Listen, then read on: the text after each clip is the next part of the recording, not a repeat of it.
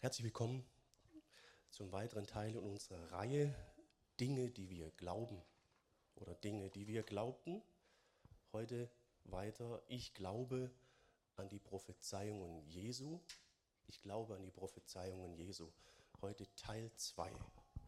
Teil 2 und da geht es uns um ähm, Intoleranz, Probleme, speziell um religiöse Intoleranz. Auch das erwähnt Jesus für die Zeit, bevor sein Reich kommt. Momentan ist viel äh, in den Medien eigentlich besetzt durch Ukraine-Krieg. Haben wir genügend Gas, haben wir genügend Strom und, und wie ist das alles? Und da sind so manche Themen, die gehen unter.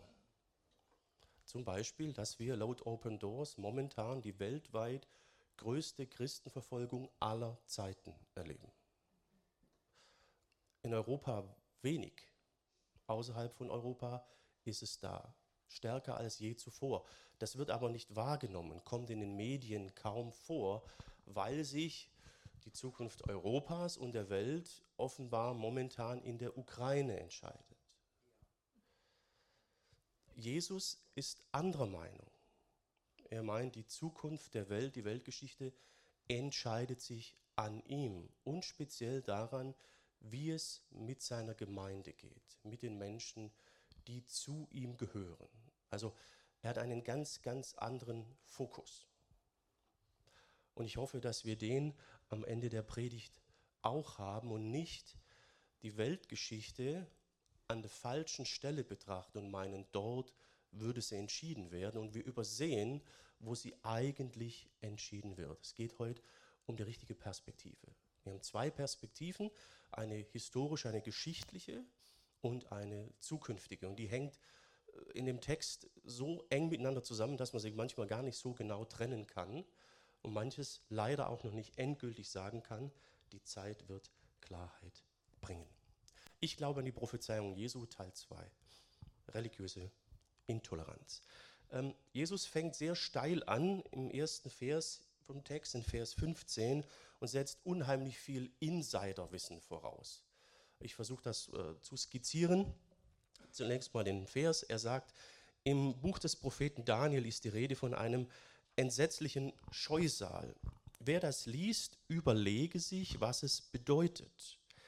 Wenn ihr das entsetzliche Scheusal im Heiligtum stehen seht, dann sollen die Bewohner Judäas in die Berge fliehen. Was, was soll man jetzt damit, damit anfangen? Also dieses entsetzliche Scheusal, da bezieht sich Jesus auf ein Buch im Alten Testament, auf das Buch Daniel. Dort wird dieses äh, Scheusal erwähnt, und zwar in Kapitel 11 in den Versen 30 und 31. Dort schreibt Daniel, er verbündet sich mit denen im Volk, die ihrem Gott untreu geworden sind und schickt seine Truppen.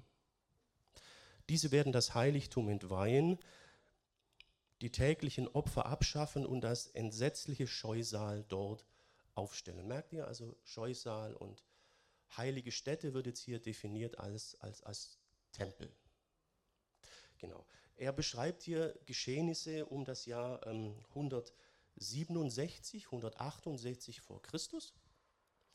Dort ähm, hatten wir in Jerusalem, Palästina einen Herrscher mit griechischer Prägung, Antiochus Epiphanes IV. Als ich durch Daniel predigte, habe ich den schon mal erwähnt. Und ähm, der hat Jerusalem erobert, Einfluss gewonnen und hat Jerusalem zu einer griechischen Stadt umgewandelt, zu einer griechischen Polis. Gab es dann Olympische Spiele oder Sportspiele, die Priester sind da dann nackt um die Wette gelaufen und so weiter. Und sein Gott war Zeus. Und ähm, er weihte den Tempel in Jerusalem dann auch dem Gott Zeus. Dort wurde wahrscheinlich auch ein Standbild entsprechend aufgestellt von Zeus. Es wurden Zeus Opfer dargebracht, unter anderem auch Schweine. Also der Tempel wurde auf heftigste Weise geschändet. Wer mitmachte und vom Bund Gottes abwich, der wurde belohnt, den ging es immer besser, die anderen wurden unterdrückt und sein Ziel war letztlich die Abschaffung des jüdischen Glaubens, der jüdischen Kultur, wahrscheinlich äh, des jüdischen Lebens insgesamt. Manche benennen das auch als den ersten Versuch eines Holocaust. Ob man das so vergleichen kann, weiß ich nicht. Aber was ablief, war brutal und hätte es fast geschafft. Er fand dann aber im Jahr 164, meine ich, ja, ähm, ohne menschlichen Einfluss, ohne Fremdeinwirkung sehr plötzlich den Tod. Und so wird es dann auch in Daniel schon vorausgesagt. Also für Daniel sind diese Geschehnisse in der Zukunft, für Jesus und seine Jünger sind diese Geschehnisse aber schon Vergangenheit. Und er sagt, äh, achte darauf. Im Daniel wird doch das Scheusal erwähnt. Und er setzt also voraus, dass sich diese Dinge irgendwie wiederholen. Sonst würde er nicht sagen, achte drauf, wenn das kommt, das Scheusal, äh, seid da ähm, einfach ähm, vorsichtig. Ne? Ich habe die Verse hier nochmal. Er sagt, im Buch des Propheten Daniel ist die Rede von einem entsetzlichen Scheusal. Jetzt wissen wir, was und wer das war. Wer das liest, überlege sich, was es bedeutet. Also er, ne, er, die Juden kannten ja, die Jünger, mit denen er spricht, die kannten die Geschehnisse ja. Und er sagt, okay, okay, jetzt überleg mal, was das bedeuten könnte. Wenn ihr das entsetzliche Scheusal im Heiligtum stehen sind, sollen die Bewohner Judäas in die Berge fliehen.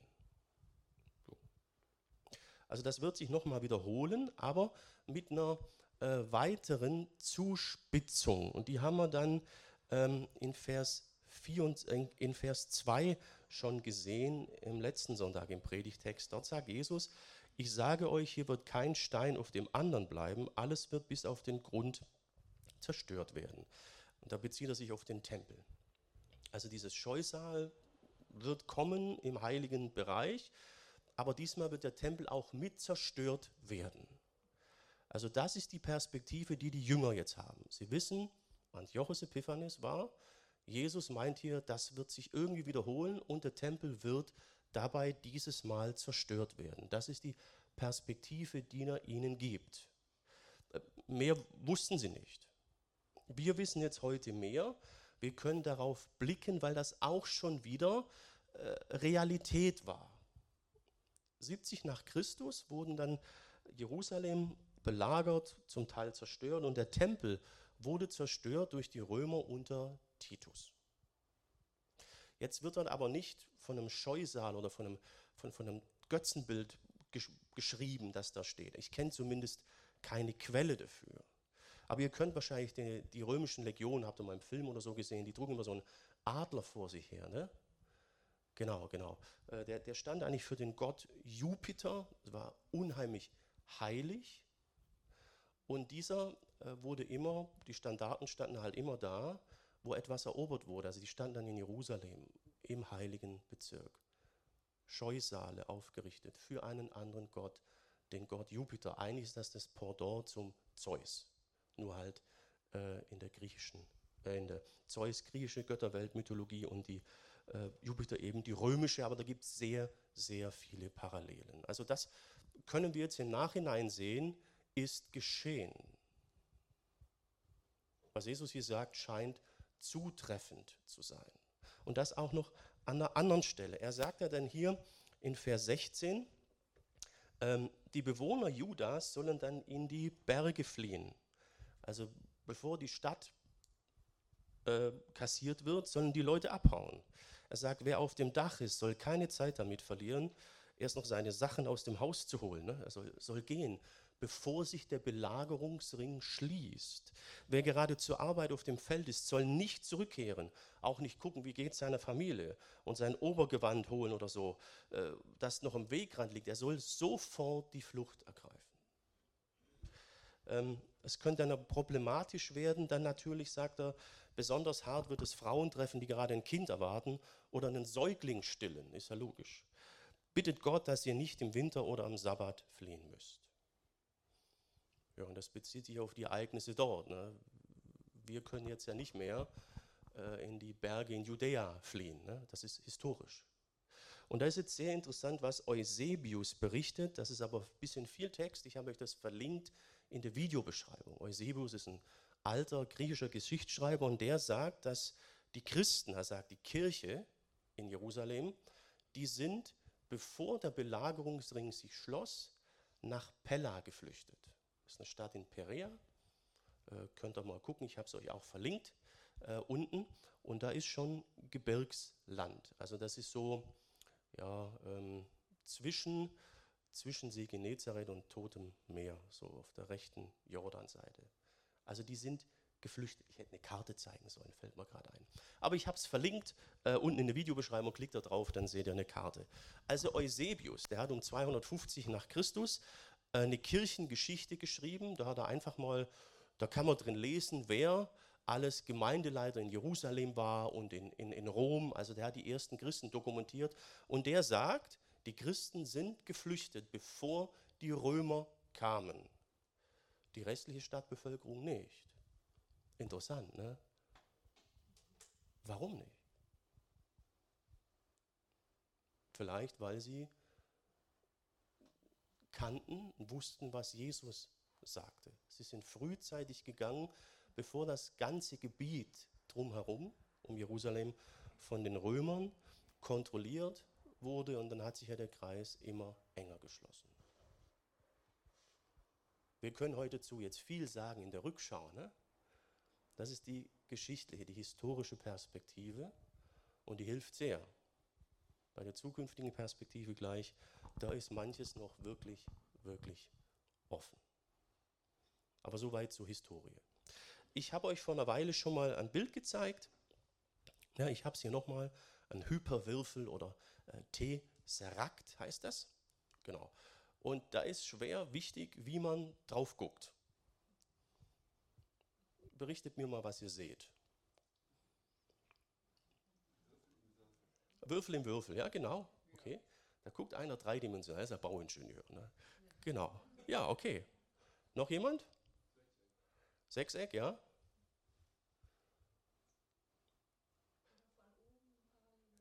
Von oben Parallelogramm. Also es ist ein dreidimensionales Bild, aber es ist auch die Frage, ob man dreidimensional guckt oder nur zwei. Manche sind auch eher so eindimensional. Ne? Ähm, merkt ihr? Also die Art, wie wir gucken, entscheidet oft, was wir sehen. Wir denken ja immer, unser, unser Blick oder unsere Sichtweise, die wäre objektiv, neutral. Ist nicht immer so der Fall. Ne? Ist die Art, wie man, wie man guckt. Und das ist ähm, sehr wichtig jetzt hier ausgehend von der historischen Perspektive. Wir sind heute von Natur aus eher, was Geschichte und Historie angeht, angeht eindimensional veranlagt. Wir sagen, das läuft einfach ab, Ursache und Wirkung.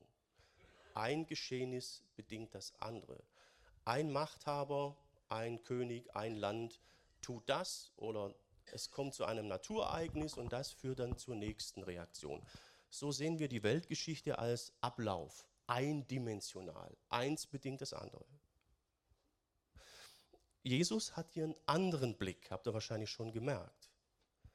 Er meint, dass er den Weltlauf bestimmt und durch die historischen, geschichtlichen Ereignisse die Welt lenkt und diese zum Teil hier den Jüngern sogar voraussagt. Das können wir jetzt im Rückblick gut sehen.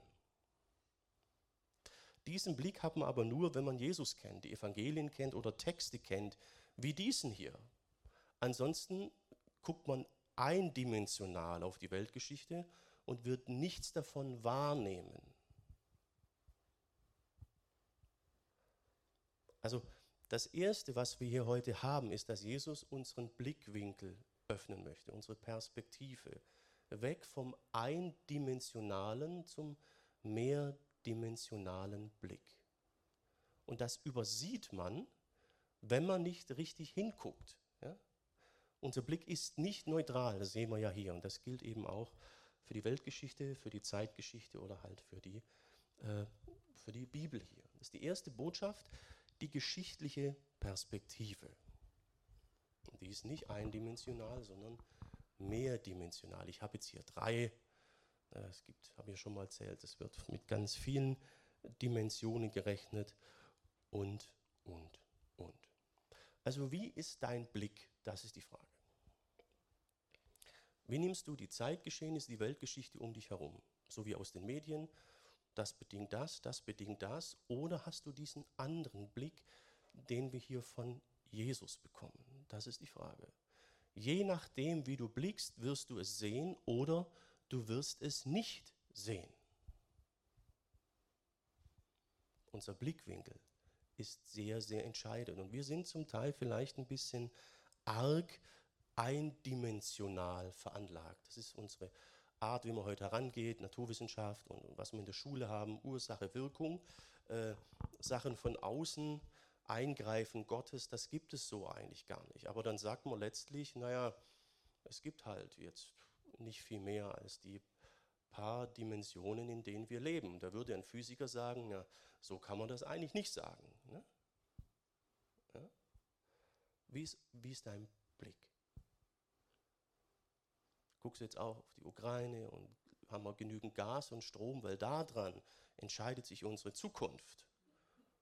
Oder entscheidet sich die Zukunft an Jesus, wie es seiner Gemeinde geht und was die Gemeinde tut. Im Petrusbrief wird betont, wenn die Gemeinde ihren Auftrag legt, beschleunigt sie, dass das Reich Gottes kommt. Also der entscheidende Faktor ist Jesus, ist die Gemeinde Jesu, nicht die Machthaber und die Politiker und was wir so hier sehen. Ne? Und es zeigt sich eben hier, ich beschreibe jetzt Geschehnisse, die sind geschehen. Da wird jetzt auch jemand, der nicht an Jesus glaubt, sagen, ja klar, Jerusalem ist zerstört worden. Und Eusebius schreibt eben, die Christen haben vorher Jerusalem verlassen, sind nach Pella geflogen, geflohen. Also das sind, das sind ja eben, eben äh, Fakten. Ja? Wir sehen ja das Gleiche. Nur wir betrachten ein bisschen mit einem anderen Spektrum. Ne?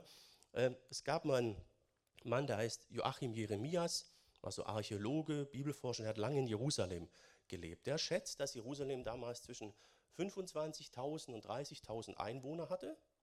Und wenn religiöse Feste waren, also Passafest, äh, Laubhüttenfest oder so, dann mussten ja der männliche Teil der Familien der Sippen ja nach Jerusalem. Da kamen aus der ganzen Umgegend, ganzen Welt äh, jüdische Männer nach Jerusalem. Und er sagt, das könnten zum Teil um die 180.000 Festpilger gewesen sein. Also er sagt, bei Festsein waren so um die 210.000 Menschen im Bereich von Jerusalem. Und man weiß, dass die Römer unter Titus am Passafest mit dem Angriff und mit der Belagerung begannen. Also waren unheimlich viele Leute in der Stadt. Josephus schreibt, 1,1 Millionen Menschen kamen ums Leben. Josephus ist so ein römischer Geschichtsschreiber. Das ist bestimmt übertrieben, ne? Jerusalem gar nicht so viele Leute hatte. Aber er betont damit unheimlich viele Tote und er sagt, es waren fast ausschließlich Juden. Die erste Gemeinde bestand fast ausschließlich aus jüdischen Gläubigen. Sie haben die Stadt verlassen, die anderen alle nicht. Und jetzt muss man erklären, warum nicht?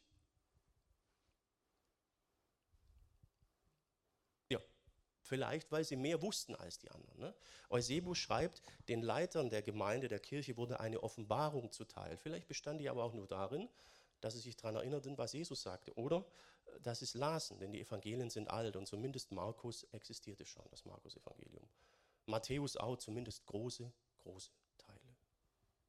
Also man muss jetzt nicht anfangen zu spinnen, sich irgendwelche äh, historischen Fiktionen ausdenken, ja, um dahin zu kommen, sondern es sind einfach Sachen, die sind da. Ja? Es sind geschichtliche Ereignisse. Die Frage ist nur, wie blicken wir drauf? Aber man muss gar nicht groß spinnen oder äh, Geschichtsfiktion betreiben, um zu sagen, ja, da ist mehr als nur Ursache und Wirkung. Jemand anders lenkt die Geschichte. Und das ist wichtig, dass wir diese Perspektive heute bekommen. Dadurch gucken wir anders Fernsehen, lesen anders die Zeitung, nehmen die Welt und alles um uns, um uns herum anders wahr. Auch in dem Wissen, am Ende haben wir neuen Himmel, neue Erde. Es endet nicht in der Katastrophe. Wir als Gemeinde sind mit der Teil, der die Weltgeschichte bestimmt. Ist euch das klar? Wenn wir unseren Auftrag leben, sagt Petrus, und mit ihm leben in der Heiligung, beschleunigen wir und sagen praktisch, Herr, du kannst wiederkommen. Lest das mal nach, 2. Petrus. Wollte ich jetzt hier nicht reinnehmen. Ich hätte ja unheimlich viel reinnehmen können, dann hätte ich wieder, aber ich wollte mal ein bisschen äh, kürzer werden. Ich hoffe, mir gelingt das. Ich habe nicht unbedingt die Gabe äh, der Knappheit. Ja, ich habe hier nochmal so ein Bild, das habe ich euch schon mal gezeigt. Ähm, wie ist das jetzt mit der Weltgeschichte? Ist jetzt jedes Detail vorbestimmt? Ich stolpere, falle auf die Nase, hat das Gott geführt? Nein. Ja, wir haben Gottes Reich, die Weltgeschichte, und er setzt immer wieder Wegmarken. Zum Beispiel hier halt, die Christen sind nach Pella geflüchtet. So wurde die Gemeinde Jesu nicht geschwächt und nicht ausgerottet. Ne? Oder Jesus kam in unsere Welt. Gott hat sich Israel erschaffen. Das sind so Punkte, so Wegmarken, die er setzt und so die Weltgeschichte lenkt. Dazwischen gibt es aber in der Tat Ursache und Wirkung. Ne? Jesus sagt ja mal in Lukas, da ist ein Turm umgefallen, wahrscheinlich ein Wasserturm in, in Siloa. Und er hat ein paar Leute erschlagen. Und da sagt er, glaubt ihr, das ist passiert, weil die schlimmer waren als ihr? Er sagt, nee, das Ding ist halt umgefallen. Es gibt Unfälle. Wir sind in einer gefallenen Welt. Also nicht jedes Detail, aber die Richtung wird vorgegeben durch Wegmarken. Und so wird er zu seinem Ziel kommen. Und das ist wunderbar, das haben wir in Offenbarung. Da heißt es, er, Gott, wird bei ihnen wohnen und sie werden seine Völker sein. Gott selbst wird als ihr Gott bei ihnen sein. Er wird alle Tränen abwischen. Es wird keinen Tod mehr geben, keine Traurigkeit, keine Klage, keine Quälerei mehr. Was einmal war, ist für immer vorbei. Auf diese Welt warten wir. Das ist das Ziel seines Plans. Und da wird ein paar Tage Strom- oder Gasknappheit oder was auch immer kommen wird, nichts dran ändern. Es gibt eine andere Perspektive. Das ist die Realität, die Jesus beschreibt. Und die entscheidet sich natürlich jetzt heute sehr persönlich zwischen dir und Jesus. Ne? Also er sagt, er wird bei ihnen wohnen, haben wir gerade gesehen. Und jetzt sagt Jesus seinen Jüngern, bevor er zurückgekehrt in den Himmel, im Haus meines Vaters gibt es viele Wohnungen. Ich gehe jetzt hin, um dort einen Platz für euch, für dich bereit zu machen. Ewigkeit. Also in unserer Nachbarschaft werden jetzt Wohnungen verkauft. Vier Zimmerwohnungen, 90 Quadratmeter für 630.000. Das ist ein Schnäppchen, ne? So ist das in Renningen. Ne?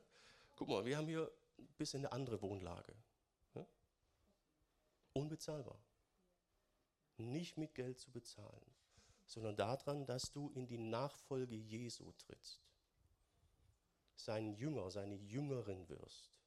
Denn denen sagt er das hier zu. Es gibt viele Wohnungen, ich bin bereit, jetzt eine für dich bereit zu machen. Das ist bei aller Historie, allen Ereignissen, Prophetien, das dürfen wir nicht vergessen, sonst verlieren wir uns in Theorien und verlieren völlig aus dem Blick, es geht ja um mich persönlich. Das wäre dann auch wieder eine falsche Dimension. Da wären wir auch wieder eindimensional mit äh, Scheuklappen. Historische Perspektive. Jetzt gucken wir ein bisschen in die zukünftige. da war ich echt gespannt. Die haben mich auch echt ein bisschen herausgefordert jetzt bei der Vorbereitung, muss ich sagen. Ja, genau. Also hier heißt es in Vers 21, denn was denn geschieht, was dann geschieht, wird furchtbarer sein als alles, was jemals seit Beginn der Welt geschehen ist oder in Zukunft noch geschehen wird. Also er bezieht sich jetzt hier direkt auf, auf den Scheusal und praktisch, was man bei den Römern haben 70 nach Christus und jetzt merkt ihr, irgendwie passt das nicht mehr so ganz. Er spricht jetzt von der Welt komplett und sagt, was dort geschieht, das wird heftiger sein, was es bisher gab und in Zukunft geben wird. Und wir wissen leider alle, dass die Weltgeschichte, die Menschheit seitdem viele Dinge gesehen hat, die heftiger waren. Erster Weltkrieg, Zweiter Weltkrieg. Also hier hat jetzt Jesus eine andere Perspektive. Er, er blickt weiter. Er hat wieder die Welt im Blick. Und das ist bei den, bei den Endzeitreden und überhaupt bei Prophetien in der Bibel so eine, so eine Schwierigkeit, dass da manchmal Vergangenheit, Gegenwart und Zukunft verschmilzt in einem. Ja? Die Propheten hatten weiten Blick, man sagt so, sie sahen die Bergspitzen, die Täler dazwischen sind nicht immer beschrieben. Und deswegen versteht man sie letztlich im Detail erst im Rückblick oder unmittelbar davor. Und deswegen schreibt Jesus ja hier, er sagt, er nennt ja die, diese Sachen, die er beschreibt, Geburtswehen, habe ich euch letztes Mal erklärt. Also die werden zunehmen an Intensität, Häufigkeit und dann wird irgendwann klar sein, ah, aber lange Zeit davor checkt man es eben noch nicht. Es ist trotzdem gut, wenn man sich mit den Texten dann äh, beschäftigt. Ja, und da wird jetzt in der Bibel immer wieder vom Tempel gesprochen, von einem Tempel. Der Tempel wurde aber 70 nach Christus zerstört und bis heute ist er nicht wieder da. Und da ist die Frage, was machen wir jetzt damit? Da habe ich schon oft äh, rumgerätselt, geforscht und äh, gebetet.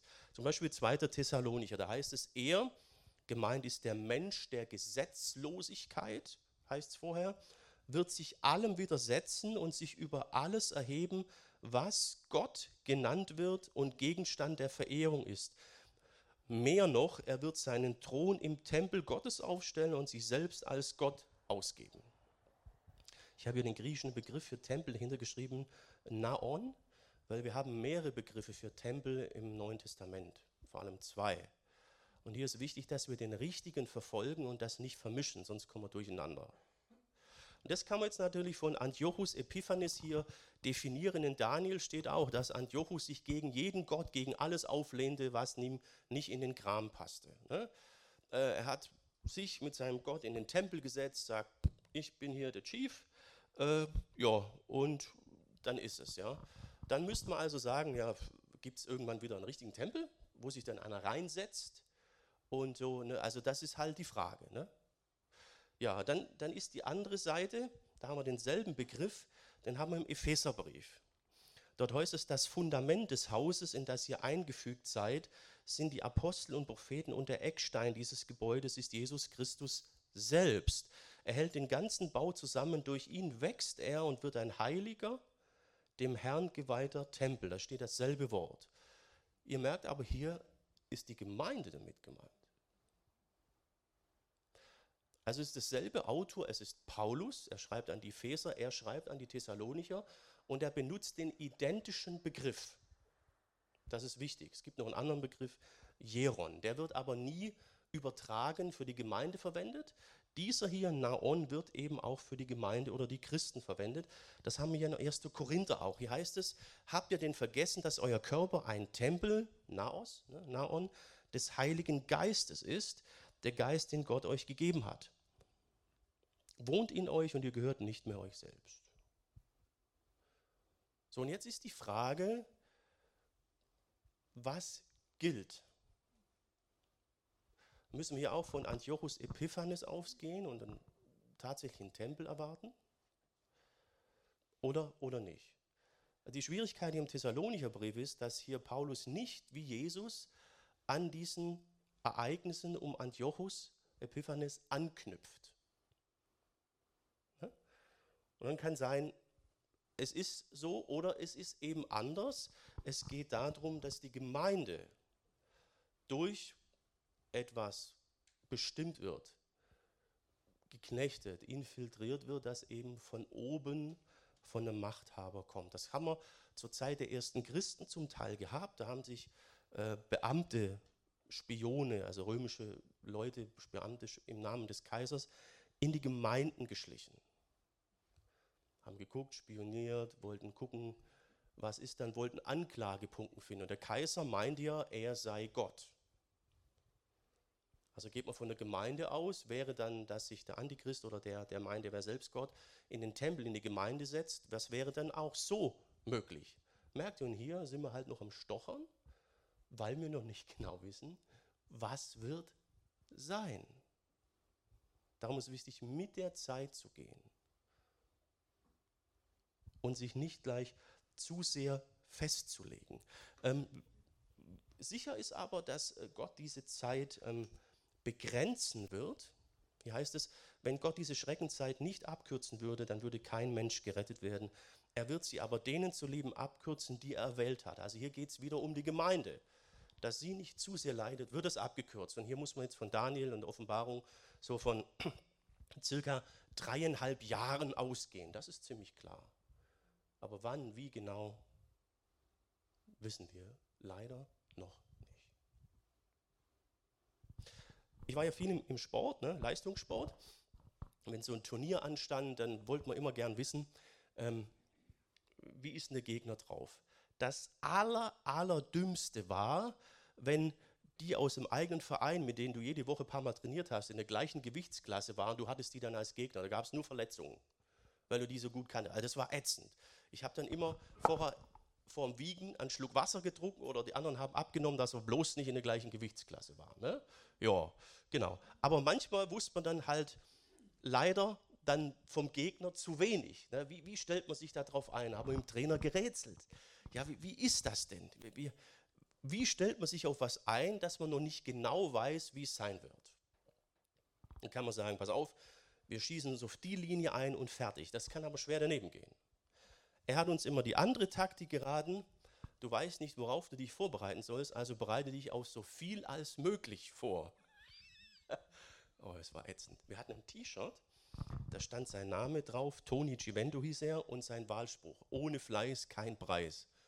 Boah, den Spruch, wir haben ihn gehasst. Aber meistens hat er recht gehabt. Wenn du nicht weißt, was kommt, ist blöd, dich auf eine Linie festzulegen. Ne? Kann daneben gehen. Und das ist auch das, was wir jetzt hier eben haben bei der Zukunftsperspektive. Paulus sagt das ja, unser Erkennen ist Stückwerk, unser prophetisches Reden ist Stückwerk. Wenn sich die ganze Wahrheit enthüllen wird, ist es mit dem Stückwerk vorbei. Jetzt wissen wir es aber noch nicht. Und deswegen ist es vielleicht nicht so klug, uns festzulegen, Gemeinde oder tatsächlicher Tempel. Es ist vielleicht besser, wir halten beides so ein bisschen im Blick. Äh, sonst kann sein, gehen wir wieder zu eindimensional in die falsche Richtung und werden auf dem linken Fuß erwischt. Und das ist ja der Grund, warum wir das, Evangel äh, das Kapitel hier im Matthäus-Evangelium haben, dieses Matthäus 24. Jesus sagt ja, es sind Geburtswehen. Achtet darauf. Er sagt, wenn der Feigenbaum Blüten bekommt und so weiter. Er sagt, achtet auf die Vorzeichen, ob sie sich verdichten, geht mit dem Geschichtslauf mit, aber blickt nicht eindimensional. Dann werdet ihr erkennen. Das größte Problem, das wir in der Christenheit, in der Kirche und Gemeinden hatten, war, dass man sich immer schon gleich sehr festgelegt hat. Es gab Zeiten, da sind wir alle auf den Berg gerannt, weil sie dachten, der Herr kommt wieder. Ja? Äh, also es ist gut, wenn man nicht sich festlegt auf eine Linie und nicht genau weiß, was kommt. Dann ist besser, man ist ein bisschen breiter aufgestellt. So nach dem Motto, ähm, du weißt nicht, was kommt, worauf bereiten wir uns vor? Antwort auf so viel als möglich. Das ist die, die äh, zukünftige Perspektive. Jo. Sollte tatsächlich irgendwann ein Tempel gebaut werden, wird man das wahrscheinlich sehen, gehe ich davon aus. Ne? Also der ist so klein, dass man ihn übersieht. äh, ja, das wäre nicht das Problem. Wenn es um die Gemeinde geht, wird es ein bisschen brenzlicher. Das kann man sehr leicht übersehen. Und ich meine, dass wir momentan unheimlich viel übersehen an dieser Stelle. Und hier meine ich jetzt speziell die Kirchen und Gemeinden in Europa. Wir haben letztes Mal gehört, dass Jesus von der Gesetzlosigkeit sprach in Bezug auf Gottes Gebote. Dass sie umgreifen, um sich greifen wird. Also ist das mein subjektiver Blick, aber ich meine, das kann man heute permanent beobachten. Dass eine Gemeinde sich wirklich nach Geboten richtet, ist heute nicht mehr der Normalfall, sondern die Ausnahme. Dass sie tatsächlich zählen, Maßstab sind, das kommt kaum mehr vor. Oftmals wird das Gegenteil von dem, was in der Bibel steht, als gut und richtig dargestellt und gelebt. Ja, es geschieht so, habe ich letztes Mal schon gezeigt, was Jesaja ein bisschen anmahnt. Er sagt, wehe denen, die Böses gut, Gutes, Gutes Böse nennen, aus Schwarz weiß und aus weiß schwarz machen, aus sauer süß und aus süß sauer. Also das hat man heute permanent. Das wird natürlich, man hat gute Argumente dafür, mehr Einsichten, wir sind heute weiter. Also das wird unheimlich gut und klug erklärt. Geht man aber von diesen Texten hier aus, ist es Gesetzlosigkeit und ein Wehezeichen. Merkt ihr? Da ist die Perspektive plötzlich anders. Dann ist es nicht gut und toll, wir müssen gucken, sondern es ist antichristlich. Je nachdem, aus welcher Perspektive wir blicken. Darum ist wichtig, dass wir diese Texte mal durchgehen. Ja. Und das kann man sehr leicht übersehen, weil es ein ein schleichender Prozess ist. Ja? Ähm, Paulus erwähnt das auch schon. Er sagt, im Verborgenen ist die Gesetzlosigkeit zwar schon jetzt am Werk, sie ist da. Aber offen zeigen wird sie sich erst, wenn der, der das bisher noch verhindert, nicht mehr da ist. Da kann man jetzt rätseln, wer das ist. Wird nicht erwähnt. Müssen wir jetzt nicht drüber nachdenken. Ähm, also irgendwann wird das dann klar sein, ganz offen benannt werden. Wir machen das jetzt nicht mehr, wir machen was anderes. Momentan ist ein schleichender Prozess, man schraubt an der Bibel rum, Sichtweise, Interpretation und, und, und. Ja, und sehr rational, sehr klug, denkerisch, Theologen. Aus Sicht von diesem Text ist es etwas komplett anderes. Seht ihr das?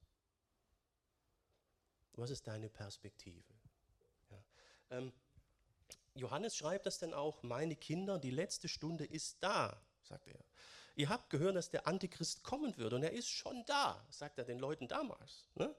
Viele sind aufgetreten und daran erkennen wir, dass es die letzte Stunde ist. Und da werden immer wieder Dinge genannt, unter anderem die Leugnung von biblischen Lehren, den Lehren Jesu, den Lehren der Apostel. Hier heißt es dann, sie bekennen sich nicht zu Jesus Christus als zu dem, der als Mensch und Fleisch und Blut zu uns gekommen ist Wer das leugnet, ist der Verführer schlechthin, er ist der Antichrist.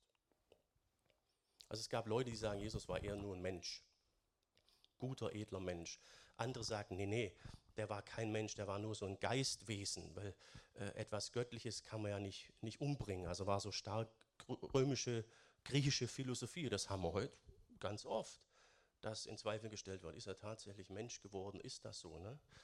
Ja, muss man mal wissenschaftlich und so, ne? alles gut, Johannes sagt Antichrist.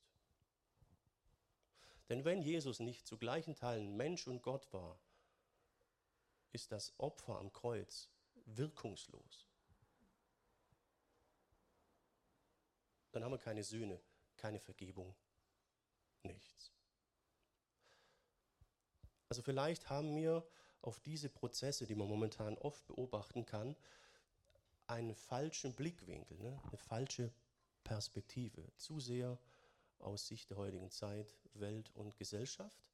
Aus der Sicht der Bibel, was wir hier haben, sieht es anders aus. Das ist der europäische Weg momentan, der humane, tolerante, der aber ins Verderben führen wird, wenn wir diese Dinge aufgeben.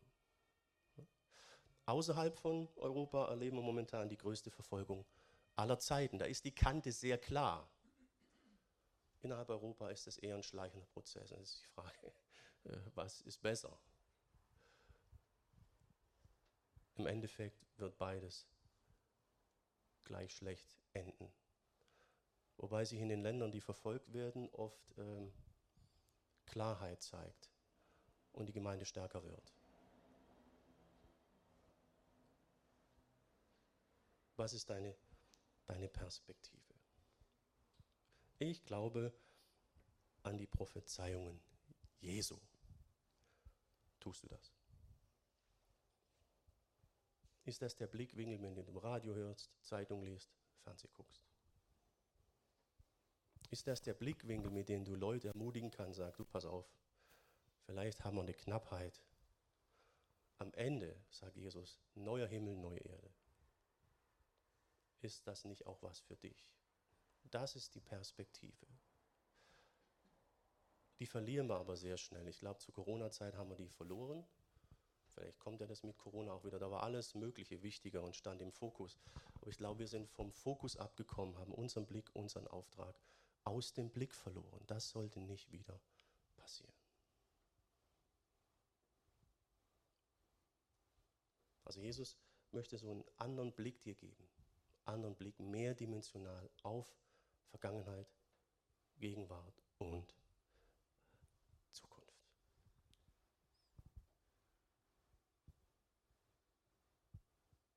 Ob ihm das gelingt, liegt stark auch an dir.